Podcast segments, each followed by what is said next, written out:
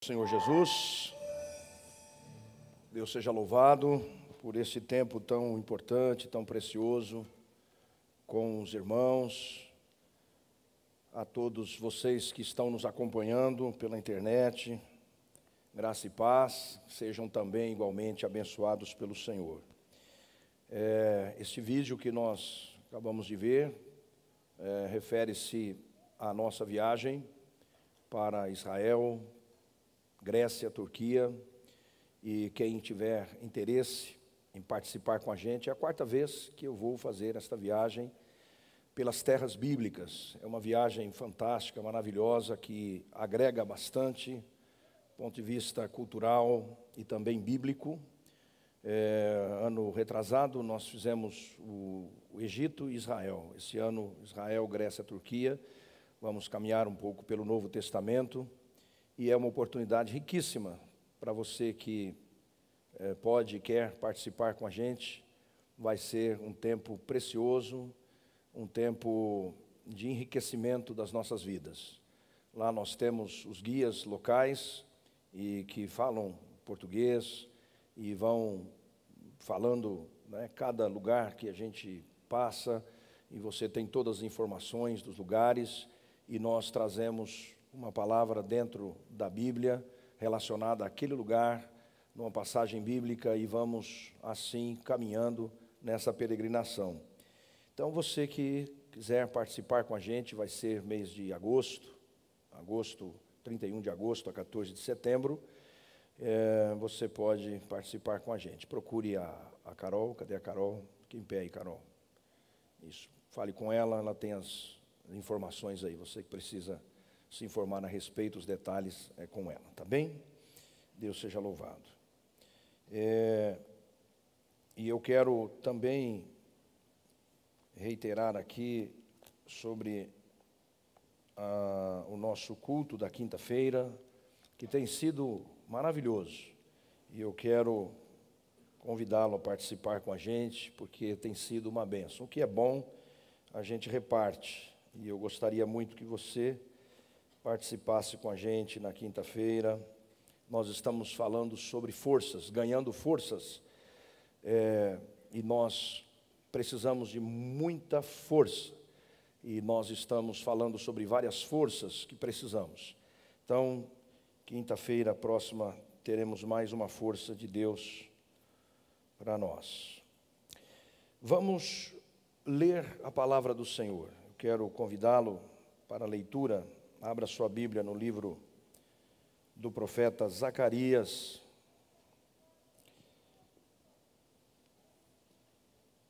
Livro do profeta Zacarias.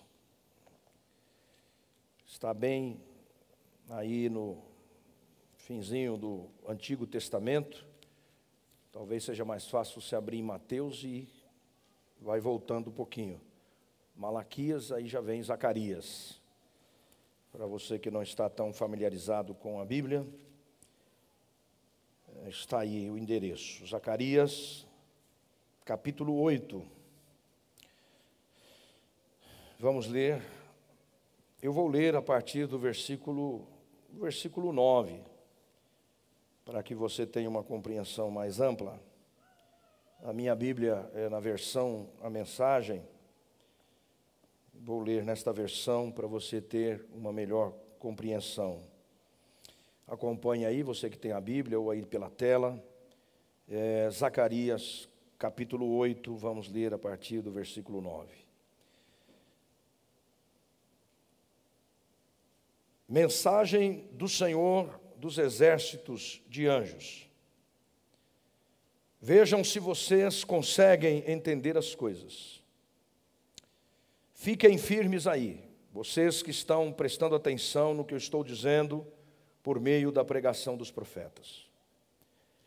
O templo do Senhor dos exércitos de anjos foi restabelecido. O templo está sendo reconstruído. Passamos por um tempo muito difícil. Vocês trabalharam por uma esmola e tiveram sorte em receber isso. As ruas eram perigosas, vocês não podiam baixar a guarda e eu tinha transformado o mundo num acampamento armado. Mas as coisas mudaram. Mas as coisas mudaram. Estou tomando o partido dos sobreviventes. A semeadura e a colheita serão retomadas. As videiras vão dar uvas. Os jardins vão florir. O orvalho e a chuva vão tornar tudo verde. Meus sobreviventes vão receber tudo de que precisam e mais ainda. Vocês ficaram com a reputação de povo das más notícias, vocês, povo de Judá e de Israel, mas estou indo salvá-los. A partir de agora vocês serão o povo da boa notícia. Não tenham medo. Agarrem-se firmemente ao que estou fazendo. Agarrem-se firmemente ao que estou fazendo. Mensagem do Senhor dos exércitos de anjos. Assim como decidi castigá-los quando seus antepassados me deixaram irado e não poupei meus golpes, agora decidi abençoar Jerusalém e a terra de Judá. Não tenham medo. É isto o que eu quero que vocês façam. Digam a verdade toda a verdade quando falarem. Façam a coisa certa uns pelos outros, tanto pessoalmente quanto no tribunal. Não maquinem planos para tirar vantagens dos outros. Não façam ou digam o que não for verdade. Eu odeio tudo isso. Mantenham sua vida simples e honesta. É o decreto do Eterno. Novamente recebi uma mensagem do Senhor dos exércitos de anjos. Os dias de luto estabelecidos para o quarto, quinto, sétimo e décimo mês vão ser transformados em dias de festa para Judá, dias sagrados de celebração. Abracem a verdade, amem a paz. Mensagem do Senhor dos exércitos de anjos. Os povos e seus líderes virão de todos os cantos para ver o que está acontecendo. Os líderes vão discutir uns com os outros. Será que não devemos nos envolver nisso? Não deveríamos participar da bênção do eterno e orar ao Senhor dos exércitos de anjos? O que nos impede? Vamos lá. Muitos povos e nações poderosas virão a Jerusalém para ver o que conseguem receber do Senhor dos exércitos de anjos, à procura de uma bênção do Eterno. Mensagem do Senhor dos exércitos de anjos. Naquele tempo, dez homens falando uma diversidade de línguas vão agarrar um judeu pela manga, segurar firme e dizer: Deixe-nos ir com você. Ouvimos dizer que Deus está com vocês. Amém. Pai, a tua graça se manifeste mais uma vez. Nós pedimos que o Senhor fale conosco, nos ajude. Eu preciso da graça, da unção do teu Espírito Santo. A mim que sou instrumento do Senhor, portador da tua palavra, da tua revelação e para estes irmãos e irmãs, os que estão aqui neste auditório e os que me ouvem pela internet. A tua graça, Pai, se manifeste na vida de todos para a glória e louvor do nome de Jesus. Amém.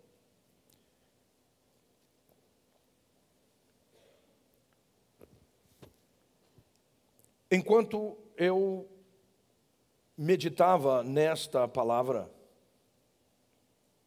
me veio ao coração uma afirmação. Vai acontecer uma inversão na vida de algumas pessoas que me ouvem. Vai haver uma inversão na vida de algumas pessoas que me ouvem, uma guinada. Por que estou afirmando isso? Porque o povo de Israel estava na Babilônia. Esse povo ficou quase que um século para lá e para cá, na mão de outras nações, potências da época. Esse povo ficou sendo humilhado, usado, abusado, zombado. E isso começou com o Reino do Norte, em 722 a.C., para quem não conhece a Bíblia, Israel foi dividido, o reino de Israel, reino do norte e reino do sul, dez tribos e duas tribos. E a partir de 722 a.C., Israel, tribos do norte foram espalhadas pelo império, então império assírio. E o reino do sul, chamado povo de Judá, a partir de 605 antes de Cristo, sofreu a invasão, como essa que está acontecendo agora da Rússia com a Ucrânia. A Babilônia cercou, sitiou Jerusalém a partir de 605, em 597 houve mais um cerco e 586 um cerco final. Foram três, três deportações.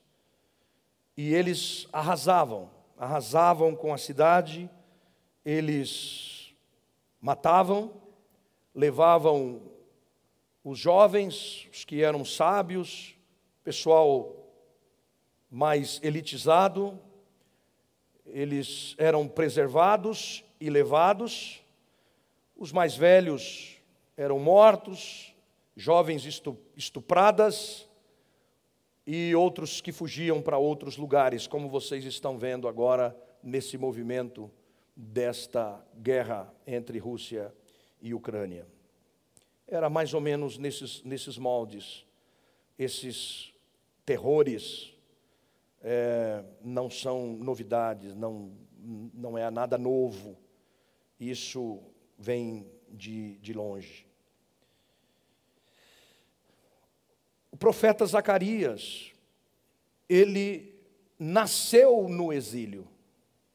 Ele não saiu de Jerusalém, ele nasceu no exílio. E quando Ciro, já não mais o império babilônio, mas o império persa, Ciro então fez um decreto permitindo que os judeus retornassem para Jerusalém. E na primeira leva, no primeiro retorno, mais ou menos uns 40 mil voltaram, sob a liderança de Zorobabel, e Josué, que era um sacerdote, não aquele Josué que, que, que sucedeu o, o Moisés, é, mas Josué, sacerdote. E eles, quando retornaram, isso mais ou menos 538 antes de Cristo, esta primeira turma, eles edificaram o altar do templo, lançaram os fundamentos, os alicerces do templo, mas pararam, pararam, o povo desanimou, porque Jerusalém, imaginem vocês, Jerusalém estava devastada, Jerusalém estava destruída, eram só ruínas para todos os lados. E vem aquele grupo, que era um grupo pequeno, relativamente pequeno. E eles então restauram, restauram o, o, altar, mas esse altar fica ao ar livre, porque o templo não, não existe, está derrubado. Eles lançam os alicerces do templo, mas desanimam, param, porque eles estão cuidando, primeiro, da vida deles, vida pessoal, estão construindo casas. O profeta Ageu também profetizou nesse mesmo período. E eles estão desanimados. Aquilo que começou, daqui a pouco pararam, desanimaram. Como acontece com, com muitos de nós, quando a gente começa algo e por alguma razão você desanima, arrefece e para, e você diz: Eu não consigo dar é, continuidade àquilo que começo, começo todo animado, e daqui a pouco paro e não consigo prosseguir. O povo estava assim. E por quase 20 anos, 20 anos, apenas o altar e o alicerce do templo e mais nada. Mas pior do que isso, o povo estava desanimado não apenas pelas ruínas, pelas condições de Jerusalém, mas a sua identidade como povo de Deus estava arruinada. O povo estava desacreditado. Este povo que outrora tinha uma constelação, estrelas como Abraão, Moisés, Davi, Samuel, Isaías. Agora estava um povo humilhado, um povo que estava machucado, ferido, correndo o risco de perder, inclusive, a conexão com a sua história, com o seu passado. O que era antes um povo forte, agora era um povo fraco, um povo perdendo a sua identidade de povo de Deus. E quando a gente lê o profeta Ageu e o profeta Zacarias, que profetizaram na mesma época, a gente vai vendo a situação, o desânimo do povo, e a realidade que eles viviam, a realidade social, porque eles trabalhavam, trabalhavam, trabalhavam, trabalhavam, mas eles não conseguiam que a vida prosperasse. A vida não acontecia. E o profeta Ageu, inclusive, diz assim: vocês trabalham, trabalham, trabalham, eh, vocês ganham dinheiro, mas vocês recebem como que colocando num saco furado. Você já passou por isso? Eu acho que não você ganhar dinheiro e de repente chega assim, você fala, mas o que aconteceu? Ganhei tanto dinheiro, o dinheiro sumiu, sumiu. Ganhei, ganhei, sumiu. É? Onde foi? E a mulher pergunta para o marido, né? Mas o que, que aconteceu? Onde você está colocando dinheiro? Né? Aí vem as brincadeiras até, né? Eu vou ter que ver, será que você tem outra família? E tal, porque não é possível. porque o dinheiro some. É isso que estava acontecendo com o povo de Israel. Trabalhando, trabalhando, trabalhando, mas eles não progrediam, não viam a vida ir para frente, eles não tinham ânimo para fazer nada, se fecharam em torno deles mesmos, se fecharam. Foi quando então Deus envia esta palavra. E Deus diz: eu vou fazer uma virada na vida de vocês. Eu me voltei contra vocês, pelo que vocês viveram, pela desobediência, pela rebeldia de vocês, mas agora eu estou me voltando para vocês. Eu vou manifestar o meu favor a vocês. Eu vou abençoá-los a partir de agora vai ser assim. E então ele começa dizendo: Olha, assim como decidi castigá-los, pois agora eu decidi abençoar Jerusalém e a terra de Judá. Não tenham medo. Eu só quero que vocês digam a verdade, que vocês vivam o que é certo, que vocês sejam honestos, que vocês vivam uma vida simples e honesta. Os dias de luto que foram estabelecidos, quarto, sétimo, quinto, sétimo, décimo mês, vão ser transformados em dias de festa. Não vão ser dias de luto, vão ser dias de festa. Dias sagrados, de celebração. Apenas amem a paz, abracem a verdade, porque eu vou abençoá-los. Eu vou abençoá-los.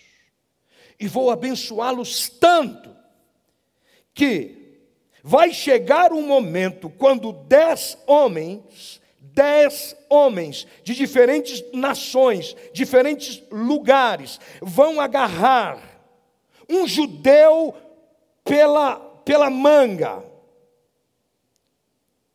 vão segurar firme e dizer: Deixa-nos ir com você. Ouvimos dizer que Deus está com você. E aí então nós podemos identificar aqui o que é ser abençoado por Deus. Você diz, pastor, o que é uma pessoa abençoada por Deus?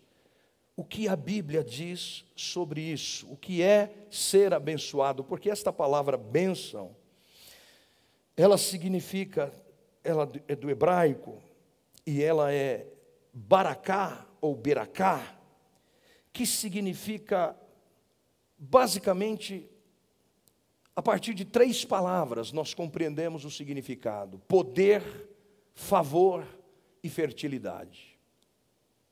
Poder, favor e fertilidade, fartura, prosperidade.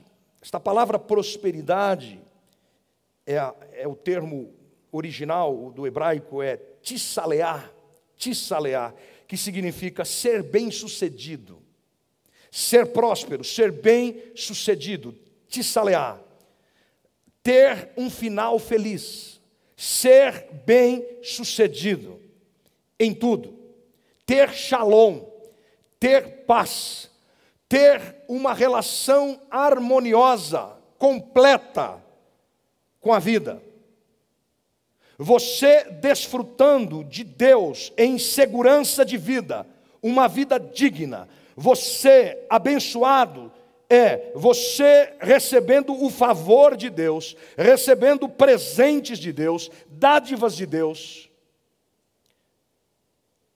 Baracá, Baracá, você recebendo poder, recebendo favor, recebendo capacidade de fertilidade.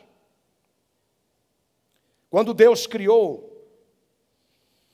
o ser humano, a Bíblia diz, Gênesis, onde aparece a primeira vez a palavra bênção. Criou Deus o homem, a sua imagem, a imagem de Deus o criou. Homem e mulher os criou. Deus os abençoou e lhes disse: Vejam, Primeira vez que aparece a palavra bênção na Bíblia, abençoar. Deus os abençoou. Como? Sejam férteis, multipliquem-se, encham e subjuguem a terra, poder, dominem sobre os peixes do mar, sobre as aves do céu, sobre todos os animais que se movem pela terra Disse Deus: Eis que lhes, dou todas as plantas que nascem em toda a terra e produzem sementes, fertilidade, fartura, e todas as árvores que dão frutos com sementes, elas servirão de alimento para vocês, e dou todos os vegetais como alimento a tudo o que tem em si fôlego de vida, a todos os grandes animais da terra e a todas as aves do céu e a todas as criaturas que se movem rente ao chão. E assim foi. Isso está em Gênesis capítulo 1, versículos 27 ao 30. Mas vocês conhecem a história humana. Isso foi perdido. Isso foi perdido por causa do pecado, a queda. Deus falou isso antes da queda. Mas o homem se perdeu, achou que poderia viver independentemente de Deus. E se perdeu, se corrompeu. Mas esta promessa da bênção, ela é resgatada a partir do plano de redenção, que começa com Abraão. E Deus chama Abraão e diz o que para Abraão? Abraão, eu te abençoarei. Eu te abençoarei, abençoarei os que te abençoarem. Tu serás uma bênção, em ti serão abençoadas todas as famílias da terra. E isso se cumpriu. Foi para além, obviamente, do Abraão, e se cumpriu em Jesus Cristo, que é descendente do Abraão. E isso se concretiza absolutamente com a vinda do Espírito Santo. Deus entra na história para fazer de algo estéril algo fértil. Deus entra na história para trazer luz, para trazer paz, a partir de uma intervenção divina. Aquilo que é seco, aquilo que é árido, aquilo que é desértico, aquilo que não está acontecendo, aquilo onde não há vida, quando há a bênção de Deus, aquilo começa a brotar, começa a florescer, começa a frutificar. As realidades que estão desérticas, que estão infrutíferas, são transformadas por causa da bênção de Deus, porque bênção é fertilidade, bênção é favor, bênção é dádiva, bênção é poder. E Deus comunica isso aos homens. Nele, em Cristo Jesus, nós somos abençoados. Essa é a mensagem do evangelho. Que desafia a realidade mais improvável. Deus fazendo poderosa intervenção, restaurando-nos, para que façamos parte da vida de outras pessoas, ajudando, abençoando, resgatando. Pessoas que só conhecem a dor, o sofrimento, mas agora podem ter paz, podem ter vida, abundância, fartura, fertilidade. Evangelho é bênção de Deus sobre as pessoas. E eu quero hoje que você vá para casa, mas você vá para casa abençoado. Eu quero que você volte hoje, de verdade, de coração, que você volte para casa hoje abençoado. E o que esse texto está nos dizendo? Quando é que alguém é abençoado? Vejam, que as pessoas, Deus está falando para o povo de Judá, eles que estavam vivendo uma realidade de, de, de destruição, de, de miséria, uma situação muito ruim, de ruína. E Deus diz: Olha, esse tempo acabou. Eu estou virando a chave. Eu vou dar uma guinada na vida de vocês. Eu agora estou a favor de vocês. Eu estava contra, agora estou a favor. Eu vou abençoá-los e vou abençoá-los a tal ponto de dez homens, vai chegar o tempo em que dez pessoas de diferentes lugares vão segurar um de vocês e dizendo: Nós vamos com você, porque nós ouvimos que Deus está com você. Então, o que é ser abençoado por Deus? É abençoado por Deus quando Deus está com você. Quando Deus está com você, você é abençoado. Você tem poder. Você está com Deus. Você tem essa consciência de que Deus está, Deus está com você. Toda realidade em que Deus está é uma realidade de bênção. Onde Deus está, quando Deus está com você, naquilo que você está fazendo, e você vive nessa consciência de que Deus está com você, Deus está nesse negócio, Deus está no que você está fazendo, Deus está no que você está falando, Deus está no seu casamento, Deus está no seu trabalho, no seu empreendimento, Deus é a fonte de vida, Deus é a fonte da fertilidade, e Deus derrama o seu favor sobre a sua vida. Onde Deus está, e você vive com essa consciência, você ouve no íntimo que Deus está com você, que você é filho querido, amado de Deus. O Deus Todo-Poderoso, o Deus que é o Criador do universo, o Deus que é Senhor, o Deus que tem todos os recursos, Ele sabe o seu nome, o seu endereço, as suas necessidades, Ele conhece a sua vida, Ele sabe quantos fios de cabelo tem na sua cabeça, Ele está com você, Ele está para abençoar. Porque não é Deus não está em todos os lugares para abençoar. Há lugares que Deus está para juízo. Há lugares que Deus está para juízo. E há lugares que Deus não está, não no sentido da onipresença de Deus, porque isso é óbvio, Deus é onipresente, mas no sentido da ação de Deus. Deus, Deus não está na maldade. Deus não está quando você está no erro. Deus não está quando você está fazendo a coisa errada. Deus não está quando você está envolvido naquilo que não se harmoniza com o caráter santo dele. Deus não está num negócio que não se harmoniza com a santidade de Deus. Deus não está na maracutaia, Deus não está na corrupção, Deus não está na injustiça. Deus não se envolve quando a maldade está presente. Deus não se envolve. Pelo contrário, Deus se opõe, Deus é contra. Deus é contra. E pensa você, Deus ser contra um negócio.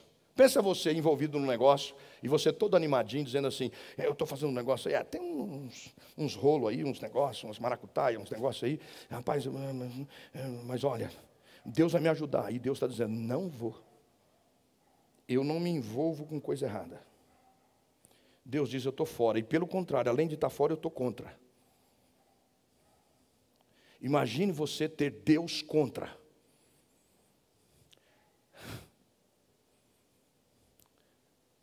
Você diz, é, pastor, já não é fácil Deus a favor. Agora imagine Deus contra. Pois é. Pois tem realidades que Deus não se envolve. Por isso que ele diz aqui por meio do profeta Zacarias: Olha, eu só peço a vocês, eu vou abençoar vocês, mas vocês amem a paz, falem a verdade, sejam honestos, façam a coisa certa. Eu vou abençoá-los. Ai de você, se Deus não estiver no seu casamento. Ai de você, se Deus não estiver na sua forma de pensar.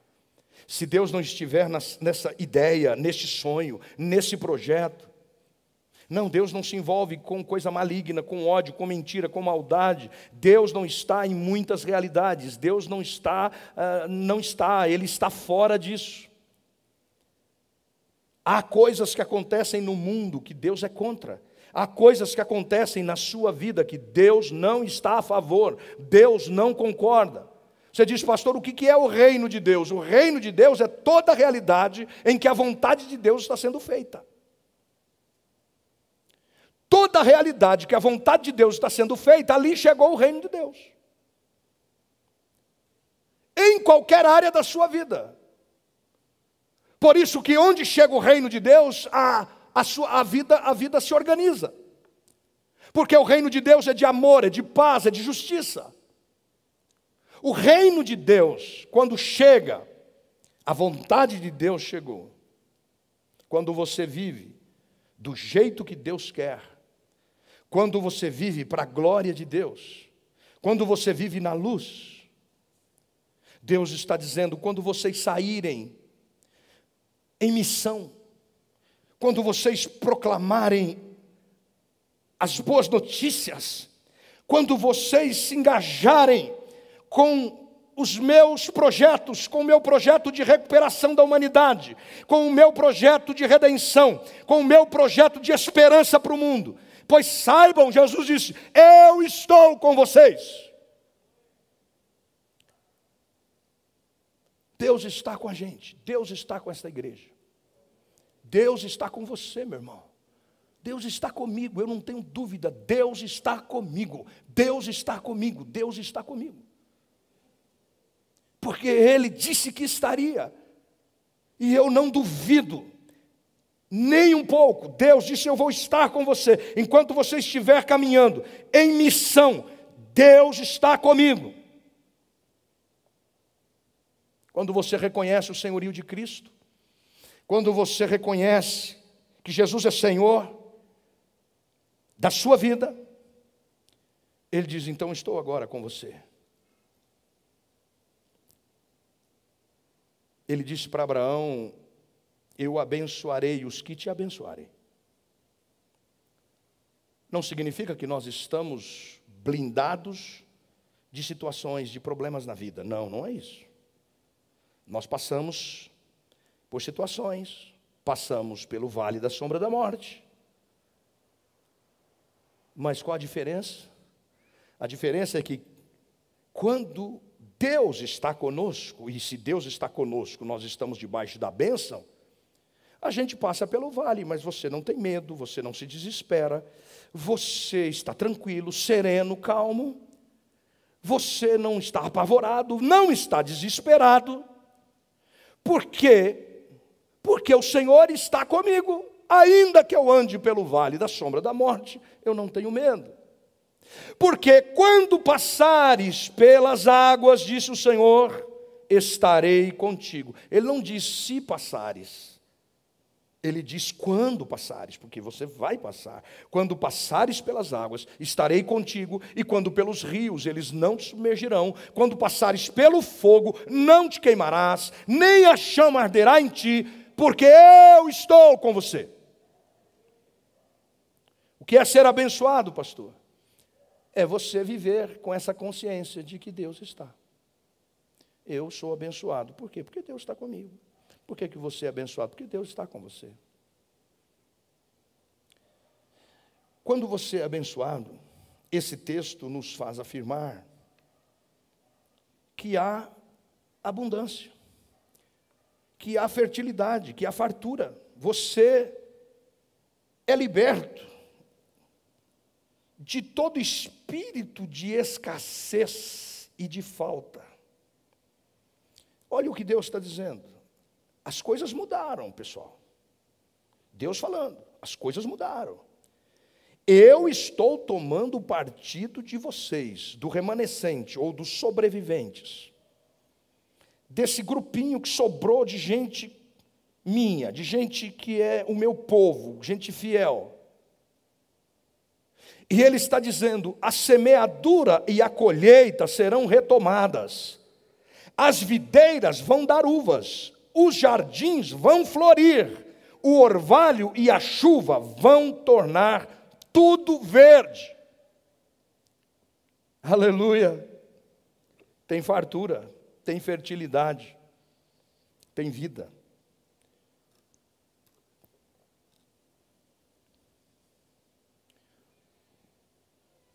Veja se Deus não tem nos dado todas as coisas, meus irmãos. Pois quem, diz Paulo, quem torna você diferente de qualquer outra pessoa? O que você tem que não tenha recebido, diz Paulo? E se o recebeu, por que se orgulha como se assim não fosse? Tiago diz na sua carta: toda boa dádiva e todo dom perfeito vem do alto, descendo do Pai das luzes, que não muda como sombras inconstantes. Tudo que você tem vem de Deus, toda coisa boa, tudo que você tem de bom veio de Deus.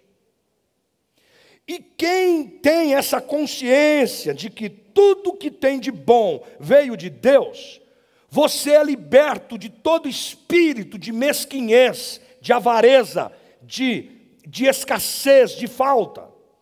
Você passa a viver com esse espírito de abundância, de fartura. Porque você tem certeza que Deus está com você. E quem tem certeza que Deus está? Você não tem medo, porque o Senhor é o seu pastor e nada te falta. E aí você não tem essa coisa da mão remissa. A Bíblia usa esses termos, né? Mão remissa. Eu vou atualizar para vocês. Para nós é mão de vaca. A Bíblia é muito né, clássica, assim, na linguagem, né, mas eu traduzo para vocês. Mão de vaca, mão remissa, mesquinho, avarento, gente que tem mentalidade de falta. Eu me lembro quando a gente ia, era criança, eu ia em algumas festas, e eu me lembro dessa mentalidade, sabe, em alguns lugares. Passava uma irmã assim com a bandeja assim de coxinha, de pão com carne moída, sei lá, mortadela, carne louca, qualquer coisa assim. Mas passava assim, com a bandeja assim. E a gente, os moleques, pulando assim, né, irmão? Pulando. E já escutava assim: Você já pegou, menino? Deixa para os outros. Você já pegou, menino? Deixa para os outros. Mentalidade de falta. Tem gente que vive com essa mentalidade de falta, mesquinho, mão fechada, sovina. Sabe aquela pessoa que você você vai na casa dela, ela esconde o melhor que tem e dá para você o pior? Esconde o manjar? esconde o chocolate, esconde a bebida e dá o, o pior para você? Já, já, viveu essa experiência assim que você fala, meu Deus, o que, que é isso? Cali, segurando, mentalidade de falta, mentalidade mesquinha, oferece o pior, oferece o mais barato e guarda o melhor para si que eu tenho medo de acabar, tenho medo de faltar. Mentalidade egoísta, pequena, acha que o pouco que tem é para poucos.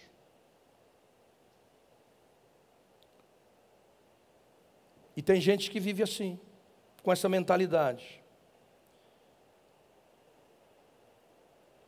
Os discípulos tinham essa mentalidade. Um dia tinha uma multidão. A multidão, já era tarde, aí chegaram para Jesus e aconselharam Jesus: Senhor, já está tarde, manda, manda esse povo embora, porque não vai ter comida para esse povo todo aí. E Jesus deu uma ordem, Jesus falou: não é para mandar embora, dai-lhes voz de comer, vocês vão dar o que comer para eles. Sabe o que eles disseram? Senhor, mas nós só temos aqui cinco pães e dois peixes que um garoto trouxe aqui, só tem isso aqui. E Jesus disse: Me entregue isso aqui, me dá aqui. E quando eles começaram a repartir aquilo, começou a haver o milagre da multiplicação, no processo de passar de mão em mão de passar para os outros. Agora imagine uma mentalidade pequena, essa mentalidade tacanha e, e, e, e sovina, essa coisa horrorosa. Imagine os discípulos repartindo ali e ó, pega só um pedacinho aqui porque tem mais gente, viu? Tem mais gente. Pega só um pouquinho aqui porque tem mais gente. Cuidado, ó sobraram doze cestos, gente. E não houve desperdício, não. Porque Jesus mandou recolher, não tinha desperdício. Tinha fartura. Come à vontade. E o menino? Imaginou o menino? O menino dá uma lição maravilhosa. cinco pães, dois peixes. Era o lanche dele. Ele poderia simplesmente dizer: e eu vou ficar, vou entregar cinco pães, dois peixes, vou ficar sem nada. Sobraram doze cestos. Imagine quantos lanches o moleque não fez. Imagine. Isso é bênção, gente. Bênção, bênção de fartura, bênção de multiplicação, bênção de abundância. Você já notou que tem gente que tem pouco e vive emprestando para os outros, e tem gente que tem muito e vive pedindo emprestado. Já viram isso? Esse fenômeno? Está lá aquela senhorinha com salarinho, lá com a pensãozinha, e o marmanjão pedindo, mãe, me empresta, me empresta, me empresta. Tem mais, mas só vive emprestando. Só vive pedindo emprestado. Só pedindo emprestado.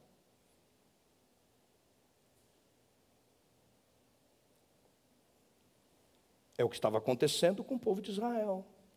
O profeta Ageu denunciou e disse: Vocês não percebem que vocês estão plantando muito e colhendo pouco? Não percebem que vocês estão trabalhando muito e vocês estão tendo pouco resultado? Você não, não percebeu que você não está produzindo? Porque quando Deus coloca em nossa mão riquezas em nossas mãos, é para que a gente distribua para o bem comum. E deixa eu dizer para você, não é apenas questão financeira, é sobre tudo. É sobre tudo. Porque a Bíblia fala de alguém que recebeu cinco talentos, outro que recebeu dois e outro que recebeu um. O que recebeu um, guardou. Abriu um buraco, escondeu. Só tenho um. E não aconteceu nada. Aquele que recebeu dois, recebeu cinco. Aquilo multiplicou.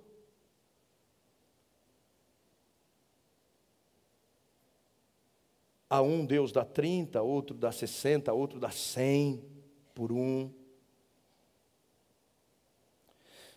Mas quando você tem a sua porção, o que você recebe de Deus, aquilo passa por você e você abençoa pessoas, e não apenas com recurso financeiro, mas a gente escassa, pobre de tudo, inclusive de afeto. não gosta de abraçar, não abraça ninguém, mas sabe cobrar abraço. É, porque aí vem a vítima do, da vida e do mundo, né? É, ninguém, ninguém me ajuda, ninguém me abraça, ninguém me vê, ninguém me chama, ninguém, ninguém, ninguém, ninguém. E eu, coitadinho de mim, porque ninguém presta atenção em mim, ninguém se lembrou de mim. E tem pessoas que vivem essa vida de coitadinho o tempo todo. Tem gente que vive assim. Estou aqui, estou pronto para ajudar, no que posso ajudar. Olha que maravilha, como é lindo isso. Tem gente que o tempo todo está assim: no que, que eu posso servir, no que eu posso ajudar. E outros que vivem no sentido oposto. O que, que você tem para me dar? No que, que você pode fazer por mim? e outros que vivem sempre abertos, disponíveis, disponibilizando, colocando-se para servir, querem dar do seu tempo, entregam o seu tempo. Não é só dinheiro, é o seu tempo. De gente que diz: Eu quero servir, eu quero usar meu tempo, eu quero abençoar as crianças desta igreja, vou servir no culto infantil, vou servir no diaconato, eu vou evangelizar pessoas, eu vou servir pessoas, eu vou trabalhar no ministério de integração, de evangelismo, eu vou servir, vou, vou dar do meu tempo para Deus, vou ajudar pessoas.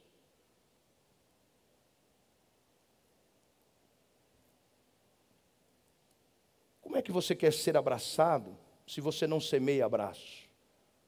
Se você abrir os braços para alguém, esse alguém vai vir na sua direção. Quando você manda uma mensagem para alguém, às vezes eu recebo mensagem de, de, diferentes lugares, diferentes pessoas, é quase todo dia, de, de, de tantos lugares. E eu, na medida do possível, eu respondo às pessoas e tal. E eu fico pensando, né? Eu falo, puxa vida, que bacana, né? Essa pessoa, no mínimo, ela recebeu um Deus te abençoe. No mínimo, no mínimo, ela recebeu um de volta. Deus te abençoe. Um abraço. Deus te abençoe. Mas por quê? Porque ela tomou iniciativa de falar, de se comunicar, de abençoar. Não ficou escondida, isolada. Há muita pobreza afetiva, de gente que se fecha, se tranca. Não, não é apenas dinheiro. São beijos, são abraços, são elogios. Quando foi que você elogiou pessoas? Que você abençoou pessoas, elogiando pessoas? Quanto menos elogio você dá, menos você recebe. Quanto menos abraço você dá, menos você recebe. Você precisa semear, você precisa se abrir, você precisa ir em direção a alguém.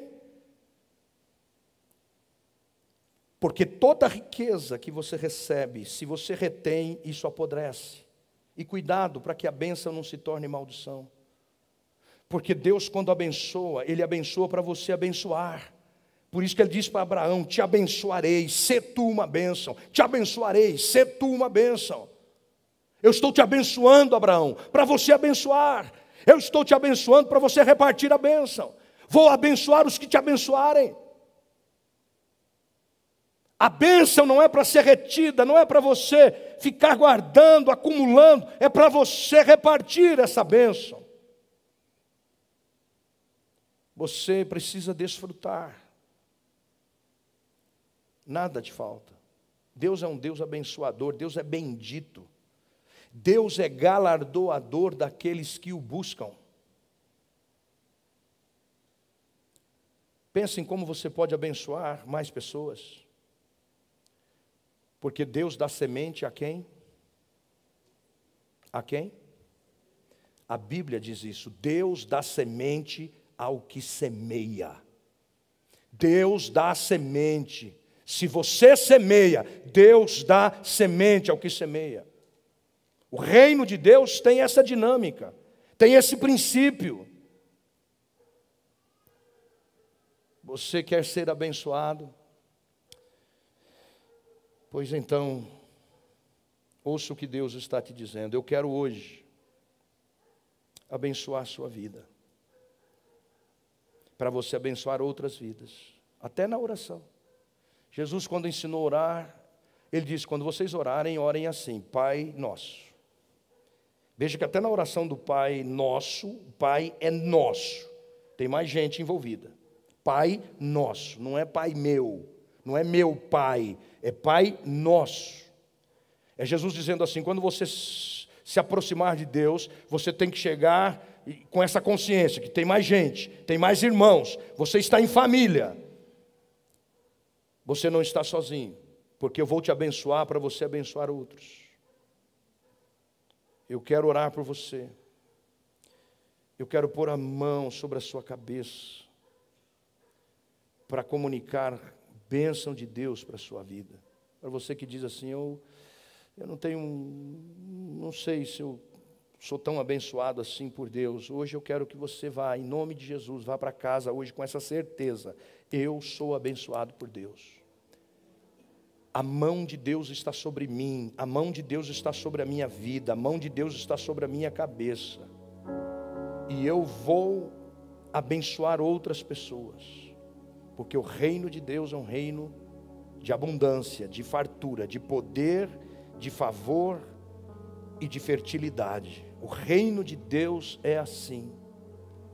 É de riqueza, riqueza circulante, riqueza que passa pela gente e que vai chegando para outras pessoas. A gente vai abençoando pessoas, abençoando pessoas.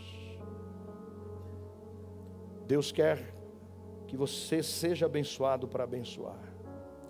Deus quer que você seja um portador da bênção, que você traga redenção a alguém que está tendo dificuldade na vida, que você acenda a luz nas trevas de alguém, que você acenda uma luz lá, que você restaure uma vida que está quebrada, um relacionamento que está quebrado que você seja um pacificador, um reconciliador de vidas, de pais e filhos, de marido com mulher, de famílias, de amigos. Você seja um restaurador, um recuperador de relacionamentos. É isso que Deus quer fazer. Você tem que sair da turma do quem vai me ajudar e entrar na turma do a quem posso ajudar. Você mudar de fase, sair da turma do quem vai me ajudar e entrar na turma do a quem eu posso ajudar, porque eu já estou abençoado por Deus, Deus já me abençoou. Eu olho para vocês aqui, eu estou vendo um monte de gente abençoada, um monte de gente abençoada.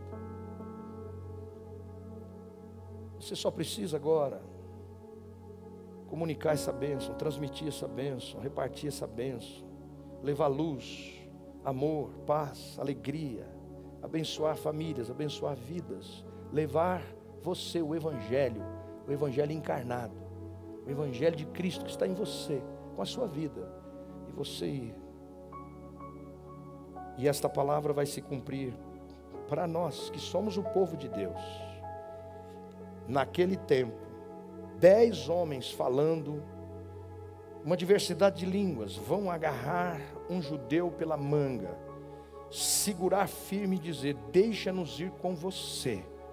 Ouvimos dizer que Deus está com você. Pessoas vão se aproximar de você. Nós somos o povo de Deus. Nós somos o povo de Deus.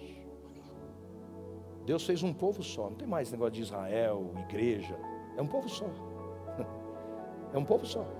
Não confunda judaísmo com nação israelense, é, com, com, não confunda com essas coisas. Com o Estado de Israel, tem gente que confunde, né? Estado de Israel com o povo de Israel, o povo judeu, com o judaísmo, uma confusão. Não faça confusão. A Bíblia está falando para um povo e Deus uniu esse povo, é apenas um povo, o povo de Deus, a família de Deus. Essa, esse é o mistério de todos os tempos que estava escondido em Deus e revelou, e Paulo disse: esse mistério foi revelado. Nós agora somos um único povo. Deus está falando para você hoje. Deus está falando para você.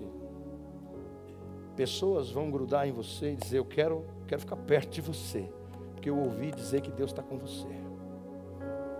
Eu estou vendo a bênção de Deus em você. Eu estou vendo que você é um homem de Deus, uma mulher de Deus, gente abençoada. E eu quero ficar perto de gente abençoada. E eu quero abençoar. Eu quero convidar você a ficar em pé.